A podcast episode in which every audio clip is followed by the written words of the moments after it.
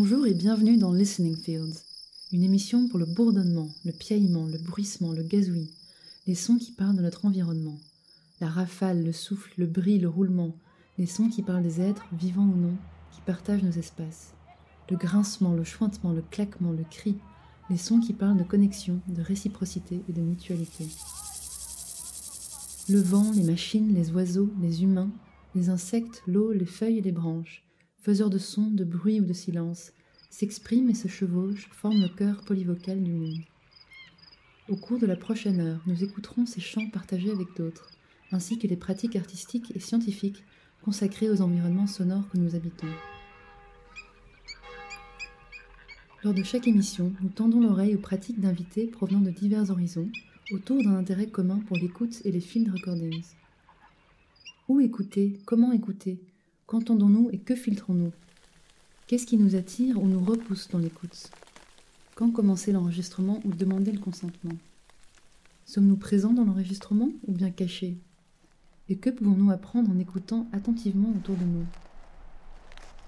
Nous vous invitons à rejoindre les voix des moineaux, des cigales, des rivières, des cerfs, des arbres, des vents et de bien d'autres encore, pour faire résonner dans les terres ce qui est rarement entendu.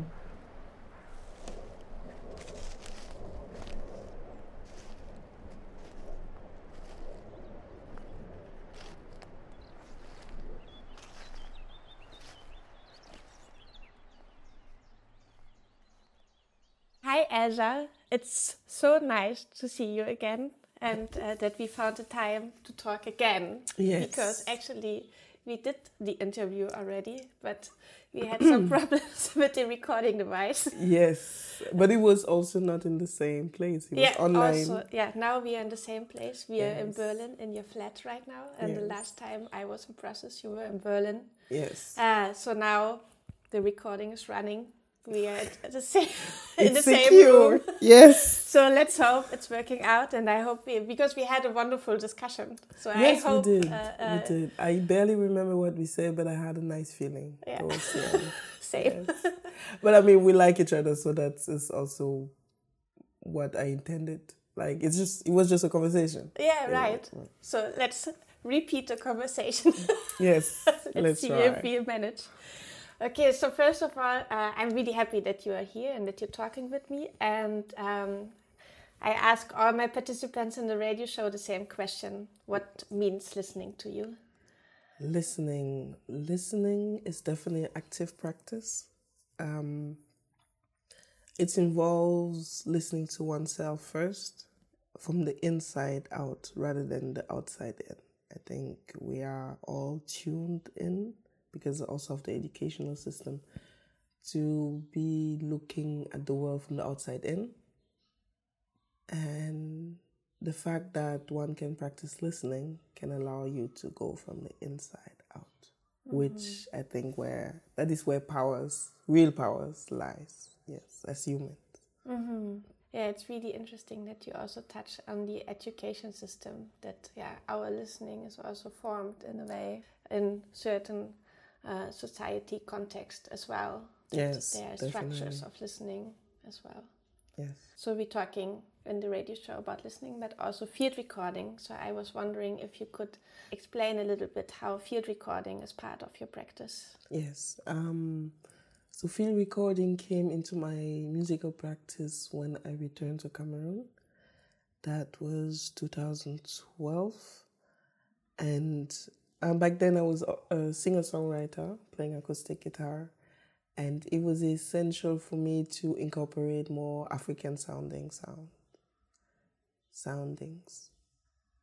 African sounds, just African tonalities, let's say so. So from the languages in Cameroon, where I am from, um, we have over 200 languages, for example. For me, it was interesting to also see if I can like put them in there as a way also to archive them, keep them, because a lot of them are also disappearing.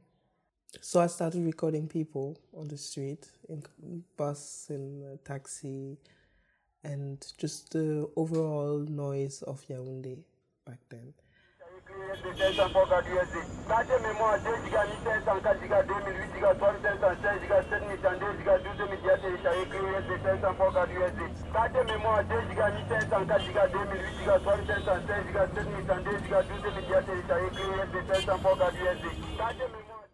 Like I was self-taught. I went online, looked, listened, a lot of YouTube tutorials, and um, that's how I also got into electronic music. Really, mm-hmm. yeah. So your the entering of electronic music was also through the work with field recording. Yes, for me, mm-hmm. yes, it was definitely like it, electronic music back then seemed very white for me. Mm. Also, I grew up in Germany, in the south of Germany, in Karlsruhe, and uh, it was something that people, crazy people, would listen in Berlin. I remember, like that was the connotation. So I never like I was playing music, guitar, but I tend to associate myself more with like artists that look like me. I would say like Tracy Chapman, for example, or Erykah Badu. I love hip hop, of course. So Tra- a Tribe Called Quest, for example, old school stuff.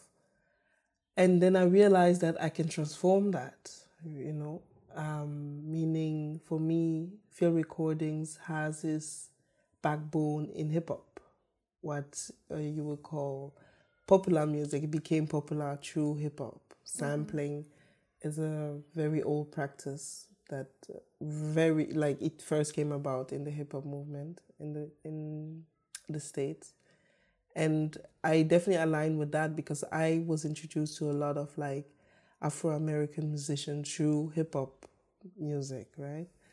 Um, Coltrane and all of them. Billie Holidays, you know, the classics.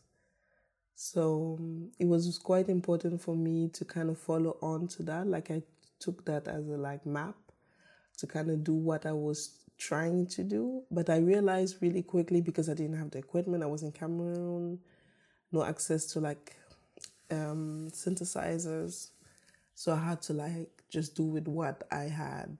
So which made me creative in a lot of ways. Um, like I started uh, building instruments, trying to create sounds or just look for sounds that sound similar to something else. So yeah, I had the time. One has to say also I had the time and space because when I left for Cameroon, I was living in my mom's place. I didn't pay rent, so I just explored that. I think that wouldn't have happened if I was in Germany. Mm-hmm. If I would have stayed here, I'd, you know, you have to like sustain yourself, and also just also on a very emotional base. I was more balanced there, you know, because my family was there and there was no winter. So there was just a constant level of ease mm-hmm. that I could explore with, which was magnificent um, on my mental health. It, it really gave me the like tools to be like, okay, now I feel good. Don't have to worry so much about like I think here also something that I realize you you tend to really think differently about climate and just the weather because of this very radical season change and also the way we tend to like overproduce over here. I felt more in touch with nature when I wasn't here, so there was less this struggle to like to be vegetarian, to very be careful about my carbon footprint. I've always been quite aware of those things. Um, and I think it was associated with the fact that I grew up here.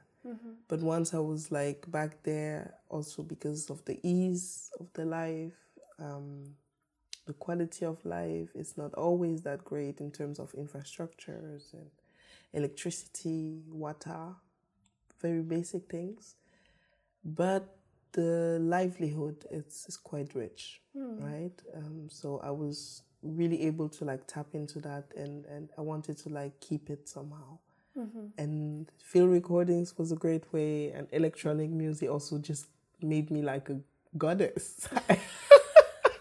I felt like, you know, I always play with bands, with different people, which was great, but because I was traveling so much and I love traveling, I wanted this independence of being able to control how I play, when I play, and you know.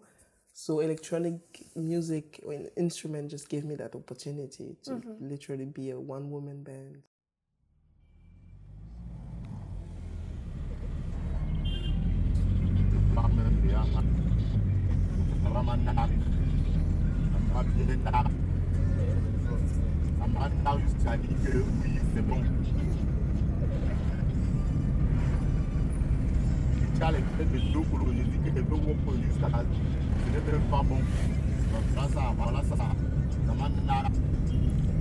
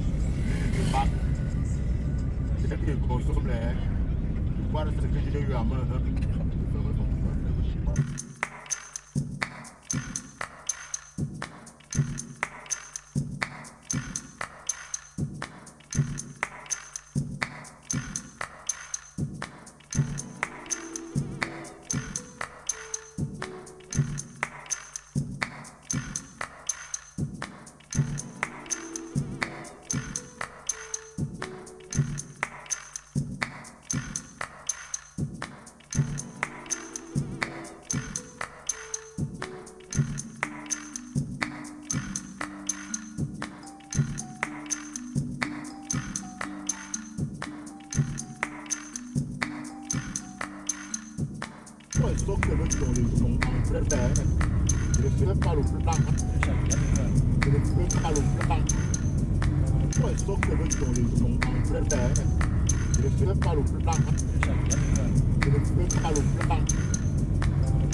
Je ne ferai pas le plan. Je ne ferai pas le plan. En vrai. Je ne ferai pas le plan. Je ne pas le plan.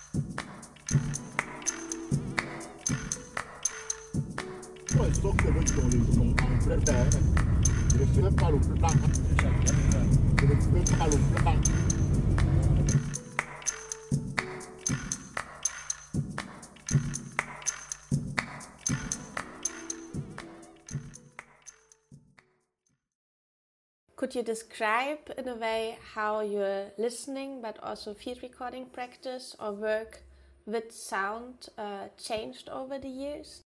I had many phases, I would say. Like when I started uh, stepping on stage, I was a spoken word artist um, with texts mainly English, in English, yes. And then the guitar came, the acoustic guitar. So I started doing some pieces with my colleague back then. We were in a band, Rising Thoughts. Um, and she was on the drums and I, and percussions, and I was doing guitar, and we were both singing and text. Such a cool vibe. Um, we toured Germany back then and also Jamaica, and it was quite an enriching way to enter stage and very empowering because we stepped as like we were both black of African descent, growing up in Germany, and we were very conscious of that, and we were reclaiming that space for ourselves back then.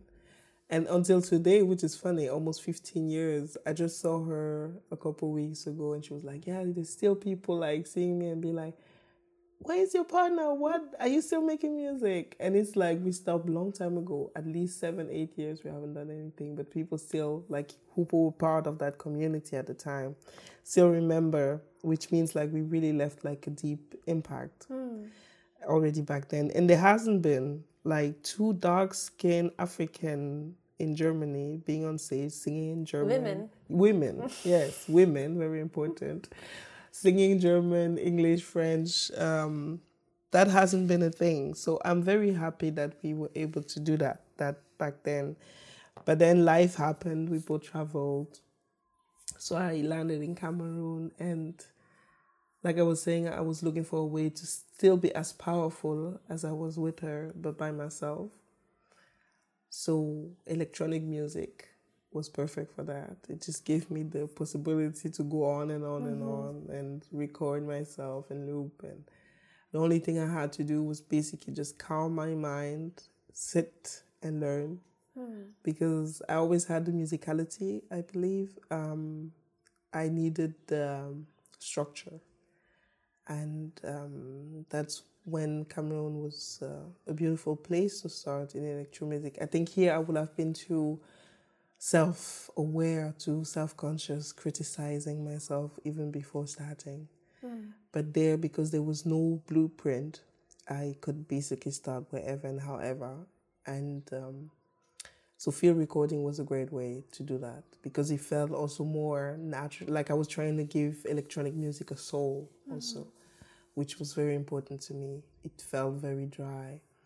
So, but I, I definitely see myself aligning to the great of like house music in like the States because that is also like um, a music that I also grew up on and that feels very much free and until till today it feels very uh, contemporary somehow yeah And then I was wondering when we talk about like these different places and you doing recordings and listening and using the sounds, which uh, sounds in particular are interesting for you, or which sounding places, or like what is your field of interest when doing field recordings? to be honest to be really honest like i was saying the way i started was definitely on an identity search so it made sense for me. As i was saying i was trying to archive some sounds from cameroon. Uh, it was definitely childhood memories a lot. I left Germ- uh, cameroon when i was 11 for germany. So when i went back uh, in my 20s so many time has passed but at the same time the nostalgia was very much present still. So it was a way to heal from that, you know, give it a new color, a new filter, and trying to see how we move from there.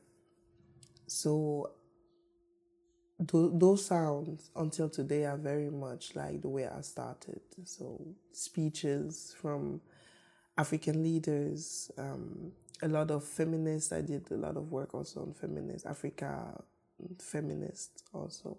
What does that mean? But it was all a way to trying to understand myself, right? Um, I felt also because I grew up in a very white surrounding here in Germany, there was like a need for me to reclaim my voice. Um, it couldn't have been the same as my friends because I saw that their upbringing was very much different than mine, even though we liked each other, understood each other. Mm, I just felt like my voice had to sound different. So that was that search where field recording came in and was very practical. Um, and I just found that today I just mixed today on my sample I have um, SP404 from Roland. That's my like heart when I perform. And there I have so many so many samples right now. But most of them are like recordings from Africa, from African leaders, but also like rhythmical studies. Um, I did a podcast on Bikutsi. I did also playlist recently for Radialsystem um, about Bikutsi music. Um, Bikutsi is a traditional music from Cameroon, central Cameroon, and it used to be a female-oriented music. Um, it was created as a healing space for women, And as it is the same with so many styles, basically, when um, Cameroon was colonized, women were not allowed to perform it.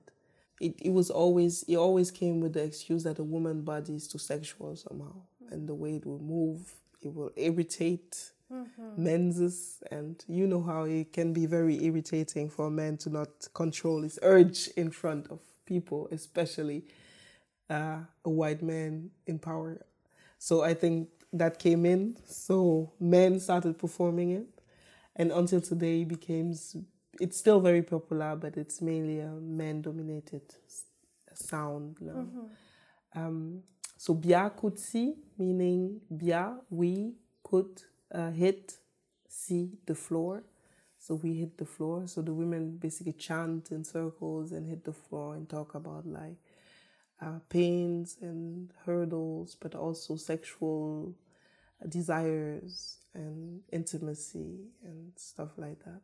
So I did that um, research on that, and I also took some rhythms. I recorded a teacher back in Cameroon. It's it's very specific how it's taught. Like the the elder would stay with the student for many weeks and he will basically live with him and learn every time he gets those patterns. And they're very particular. So i recorded him uh, them doing that and it was very interesting because it was those half notes in between notes.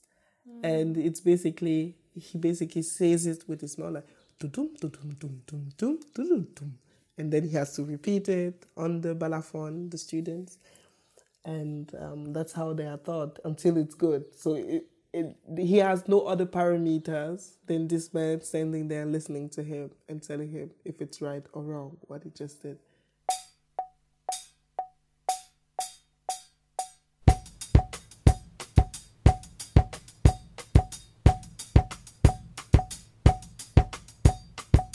So that's also a very interesting way of, of doing that. But also it also showed me the lack, right? Like the necessity to record and archive those type of things.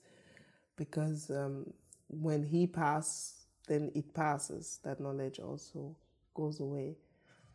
So I saw the possibility when I went back to Cameroon and started doing this work um, because I was connected to Europe in a way. Um, I decided to take that as an advantage to kind of have the possibility to keep those those wisdom alive, and that's when I started working with museums, European museums. Um, yeah, which I'm still currently doing. Yeah.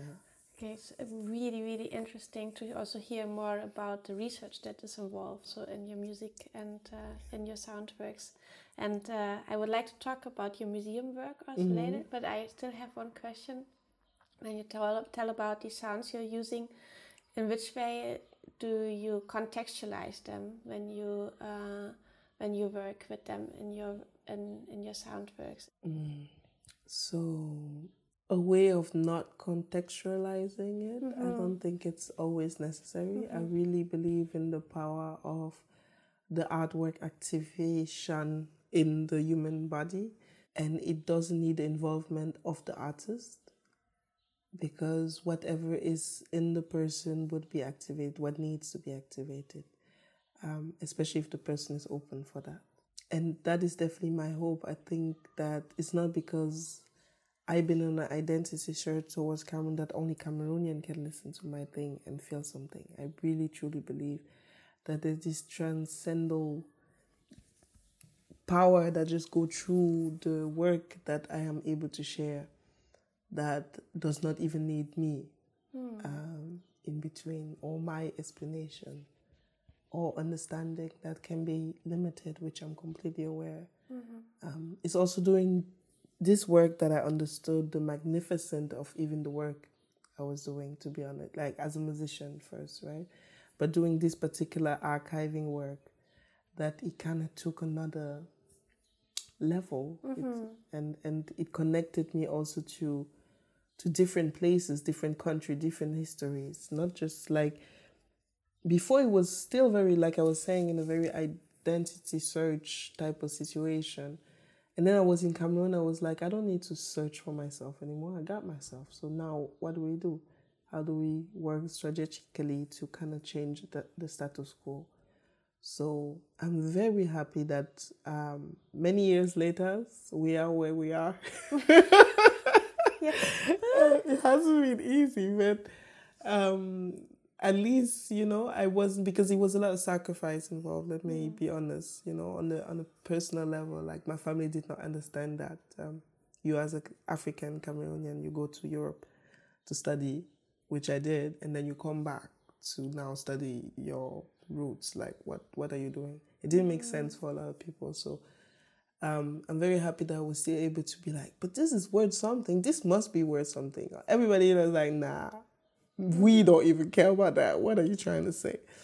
So it's nice to see that, even though, like, once again, right, that's the paradox of the whole thing. It's in Europe where there's like anerkennung or even that the value is being presented, which is sad at the same time. But at least I'm happy that the people who will look for it, right, because I'm giving a platform, can still have access to it. Because I think at the end of the day, that's definitely um, what is supposed to happen. And you do the recordings then also there in Cameroon um, or back here if you then work with the recordings or later in your performances. Um, in what way are you present also in the work? I know you work also a lot with your voice, but uh, then also in the recording itself, are you also present there? Uh, no, I tend to not be present in my recordings. I don't know a lot of field recorders that like like to hear the voice in their own record. do you do that? They have some. I mean, Yeah. there's also this critique, of, like, but that comes more, I think, from environmental recording. That Okay. Like that, yes, uh, where you should disappear in the background. yeah, right? that Yes. you're like uh, cutting yourself out, actually out of the field, as if the human is not present in Ah. the nature, and then to re- represent this like sound Perfect. image of the pure nature or clean. Which is bullshit, right? We exactly. agree. We agree. Exactly. because it's never it's Yes. never let's let's be honest like it's never it's that nah but i try to like when i perform um my idea was to be part of the recording but in a like i mix i really see myself also as a cook on stage i have all these ingredients i literally come with that of course i have rehearsed but when i come on stage i still don't know what's might be turning out mm-hmm. so it's beautiful to be able to to put it together however I feel like and to give it to people who consume it or not. Mm-hmm. Right? I, I feel very blessed to be able to do it, to even work in that manner. Um, it, because it has taken a lot of pressure off. I've been doing this for more than 10 years, so it's nice to be coming to a place where it's also possible. Like we have an audience not we as a global i think yes actually yes i think that we as a global people actually we really have an audience that is willing to be taken on trips regularly on experience rather than on perfection you know? Um i believe that we don't all want to have like a perfect artist on stage and see everything choreographed. Sometimes the time is nice you know? It brings that little woo. She's a goddess, you, you know. But I think that also we just want to experience things also a lot, and and um, that's how I see my performances. I see them as an experience that would definitely bring you somewhere mm-hmm. where you might have never been. Mm-hmm. Yeah. Mm-hmm. And then I'm also sensing that, like, s- a way of storytelling or telling different narratives is also important in your work. So I was wondering, is field recording is a practice also to listening into different stories or different histories or uh, memories, maybe also, and to access that through the recording as well. Yes, yes. You, you know that also, right? You can be very much in your head with recordings. You record and then you listen back, and then the cutting also. It's a very intimate process that is um, very intense. Also, you you feel like you know the people very intimately on a different level as when you just have like listen to them. But when you work with their voice, like which is also a immaterial thing, I feel very much like a magician with this work. Like, you know, I get to work with this material you cannot see and cut it and shape it and color it and give it back. And um, it's for me it's one of the highest form of art. Like I'm I like to draw. Like that's how I started before the guitar. Um, I'm a big manga fan. I didn't know. Yeah. I'm a big anime fan. Like that's how I grew up. Like let me be honest, also with childhood memories. So um, it's just nice to also have an art form that is like not so visual, but like create still visual in people. Like for me, it's very my music is very visual. There's a lot of like images that I put together and cut and and um, if you is if the person the listener is aware a little bit he will definitely be seeing images he or she and feeling something deep. Um, because i tend to be very deep also with my travels. So I, I want to be as honest and as authentic as possible when i give it back. And it's not easy to do with words, which is so practical to be working with electronic in- instruments. Yeah.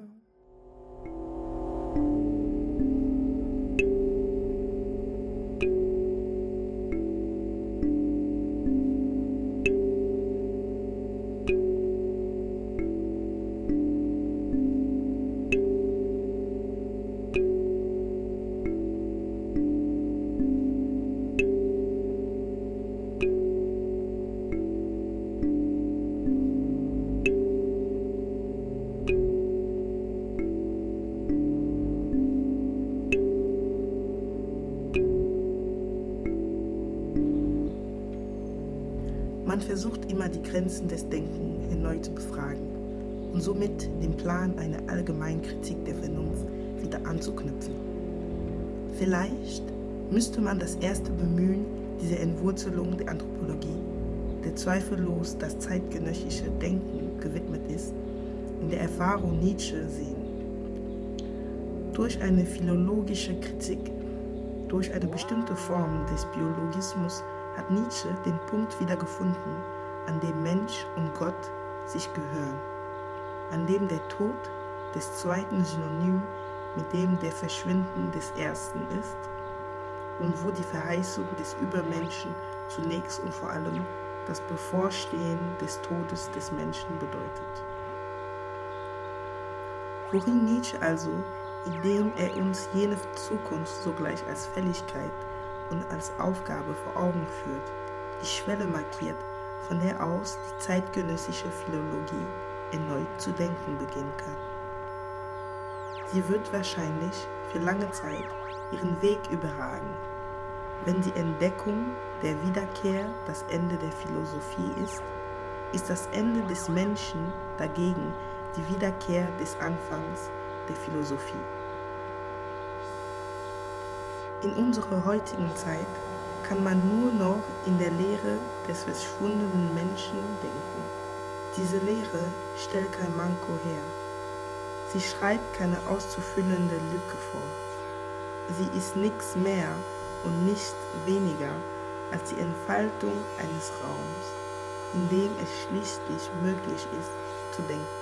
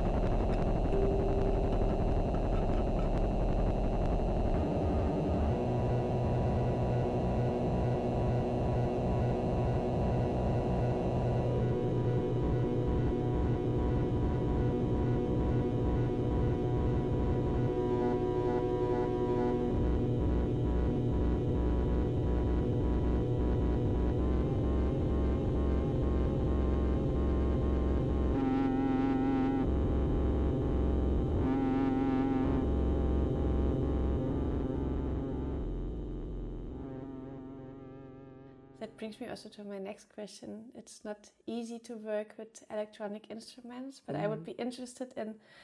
You touched on it also earlier already, but what are like the, what is the gear or equipment you are using in performing, but also in recording, and is it like very is like one certain sound very important for you? No, mm-hmm. I care about the experience mm. itself, and I feel each one of my instruments. It's more like a.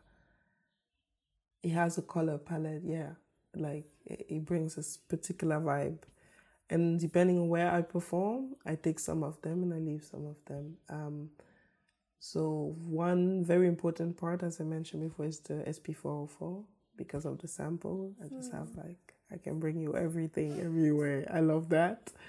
For me to be pos- uh, to be able to do that, um, yeah, and and I mean I'm 25, but I still feel like I didn't grow up on so many electronic stuff, you know. So this feels very much very powerful to be able to deal with those instruments as I please, patch them and create other sounds or you know, I love the possibility to patch. I have an Arturia microbrute and you can like, and I didn't know that when I bought it, you can patch it with, for example, my Zoom.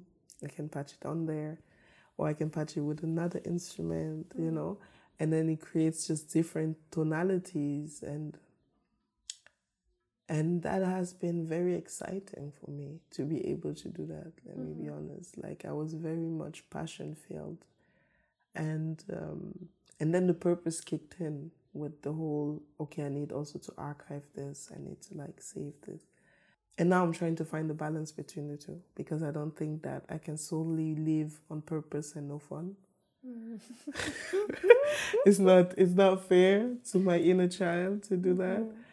Uh, but at the same time i cannot just be having fun without purpose because i feel that i'm very much privileged on a lot on a lot of levels. And i want to be able to to show my gratitude to for being able to do this. Uh, yeah, so you were also talking about this earlier already that you started to work with museums and different archives, and uh, yeah, I would be really interested to hear more about this, or because you also work in Cameroon, also in uh, connected to an archive, but then here in Germany as well, and uh, yeah, maybe you can just tell a little bit about this. Yes. So last year, 2022, I got a funding by Académie des Künste uh, Berlin and Music Board, which allowed me to go. Basically, I had the money and it was winter. I got it like, I got the letter like, you got the money by November, I think. And I was supposed to get it by December. So I was like, I need to get out of here. it's winter. got money. Bye. So I decided to go back to Cameroon and go to a little town called Kribi, which is by the water. And it used to be uh, one German colonial city back then. Well, it was close. It was one of them cities. And Dikinimiki was the base, the capital, but Kribi is quite close to it. And also the proximity to water. So basically, when the French came and they never take on the other person capital, they went to Yaoundé which is further into the city, uh, into the country, and it's very hilly and very dirty, red earth, which you don't have there in Kribi, you know, sandy and, you know. So I would say on that particular level, the German had better taste because they really like that city is really like it, it could have a lot of potential. Just mm. like if- if it was developed into like a capital. Uh, African capital. It would have been dope. so I stayed in Kribi and uh, I did some research. I found that um, I connected to the Ministry of uh, Leisure and Tourism, and they gave me an office directly by the water and uh, basically the archive bureau. Unfortunately, two years before, the old archive bureau burned down. Case unknown. we don't know why. But yeah, so they rebuilt the whole building, so everything was super new, but all this archive was lying around. So I got some helpers, I paid some people with that money from Berlin, thank you again. And we arranged the whole office. we're able to have like a welcoming space in that ministry. And the idea long term will be to basically have like a sound archive from Humboldt Forum, for example, who I'm working with here in Berlin, to have it there and have people have access to it. I Have school trips, uh, going there or we going to the schools with the materials.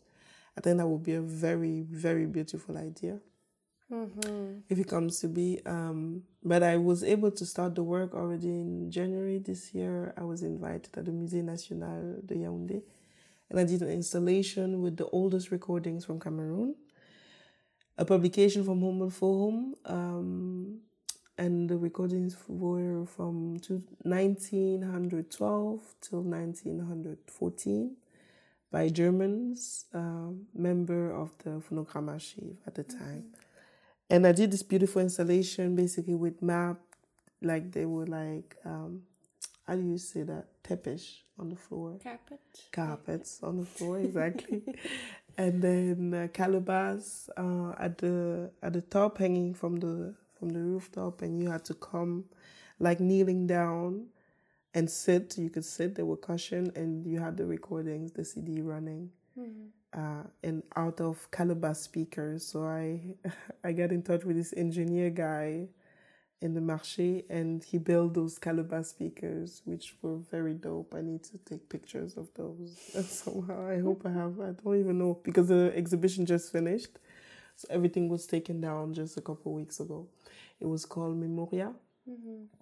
Uh, and it was a exhibition with I think it was 16 or so female African artists and with a different story Mm-hmm. basically. So that is that is happening also. You have things like that that are getting born and i'm very happy to be part of that. Mm-hmm. Like african women having a voice and being able to express it.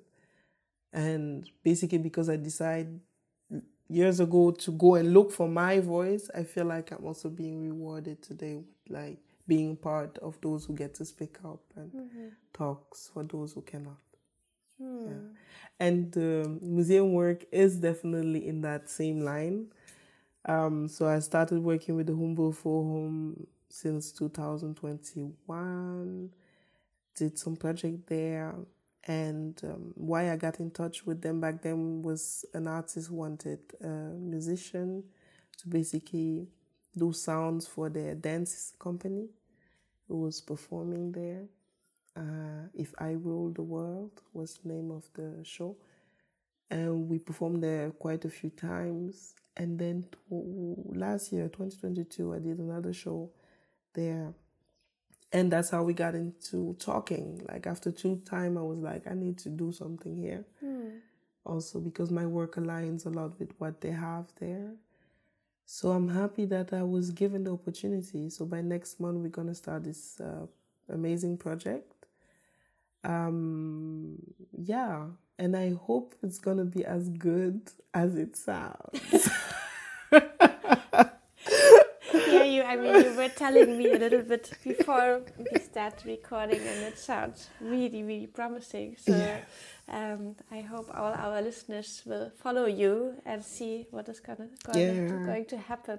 Yeah, it's definitely interesting. Like Yeah. if you're into archive, sounds, field recordings, old stuff, history, colonialism, but also just what they call world music, I guess. Um, you're definitely gonna find something there, and and um, we're gonna make it as open and as international as possibly uh, as we possibly can. Uh, it's always a struggle here with German institution because they have to follow the line of like German. Um, how do you say that? Kulturgut. Yeah. So you you have to align with that, which is not always easy. Um, but I'm also working on a very a big exposition at the Musée Ethnologique de Genève. It's gonna happen in 2024, 2025. Uh, we're gonna, yeah, an exhibition surrounding sound in Africa and music and very old, old music partition, everything. And it's just gonna be quite an amazing thing to be involved in. Wow, that sounds really good. Yeah. Yeah, I mean, it's amazing that you are doing all of this work and also staying in this position because I can imagine it's not always also easy to work within these institutions, um, especially the Humboldt Forum. So, Mm. uh, yeah, I, it's really great that you're doing this, and it's so important to have a yeah person like you there because Thank otherwise, I think that would go nowhere. Yeah, we need So- to change things, Mhm. and and just staying and complaining, I can't afford that. hmm And going back to Cameroon gave me that opportunity to be like, you can actually just change stuff, you know, because I was also a lot on that level of like victimhood, which happens to a lot of like uh, black bodies in this in this European part of the world, you know. Um, you either get very angry Hmm. Or you fall into victimhood.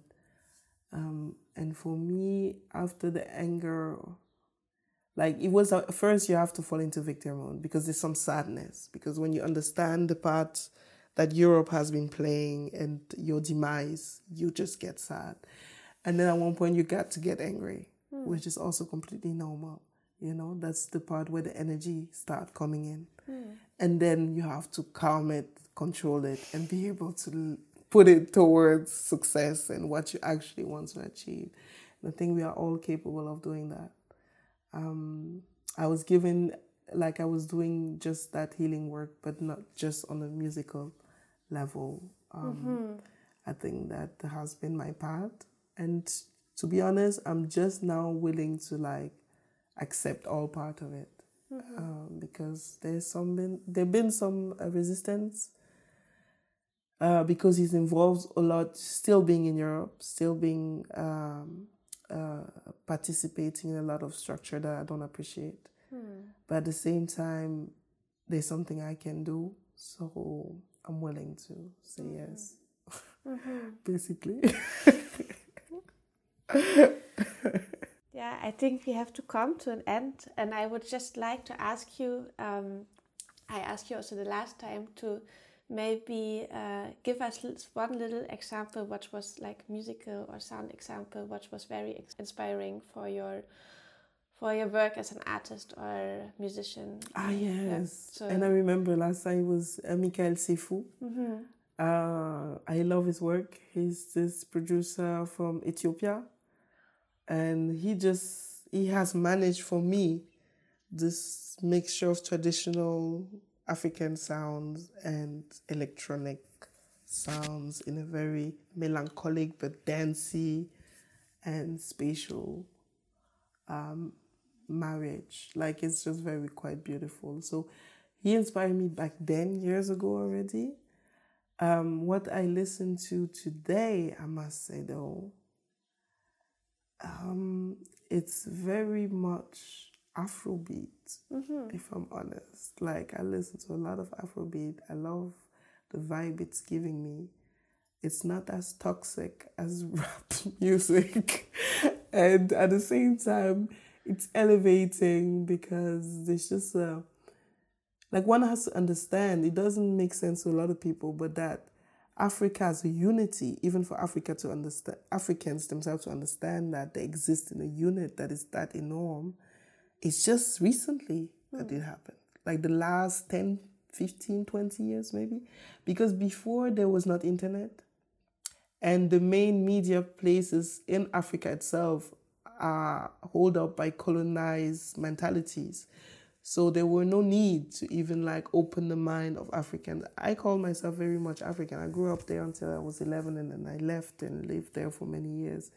So I'm aware of like, especially because I traveled, I'm very much aware of how that has been intentional and not by mistake, you know. So for me, Afrobeat is kind of that love child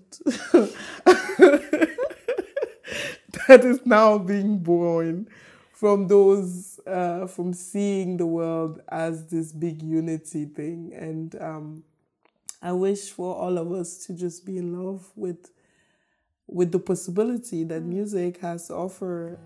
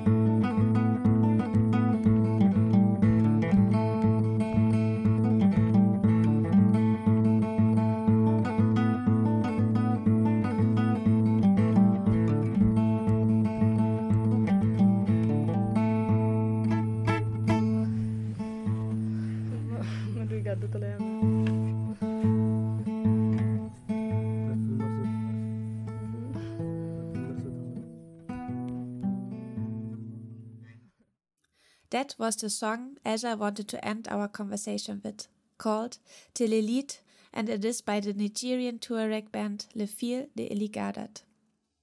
Thank you so much, Aja, for having this conversation again and yeah. uh, letting me into your practice and talking a bit deeper about your way of working. I really appreciate it. I'm really grateful and honored also that you are part of this radio show. And Merci. thank you so much for all your work and everything you do. And uh, thank you also for our friendship.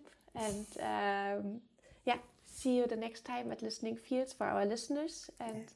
thanks, Elsa. Merci, Nele. C'était Listening Fields, une émission de radio bimestrielle oscillant autour de l'écoute et des field recordings. Nous tenons à remercier toutes les voix présentes au cours de la dernière heure. Un tout grand merci également à Radio Panique de nous fournir une plateforme pour transmettre ces sons bourdonnants, sifflants, grinçants, frétillants et voltigeants. Et enfin, un grand merci à vous de nous avoir écoutés. Nous serons de nouveau à l'antenne dans deux mois. D'ici là, n'hésitez pas à vous brancher sur les ondes sonores qui vous entourent.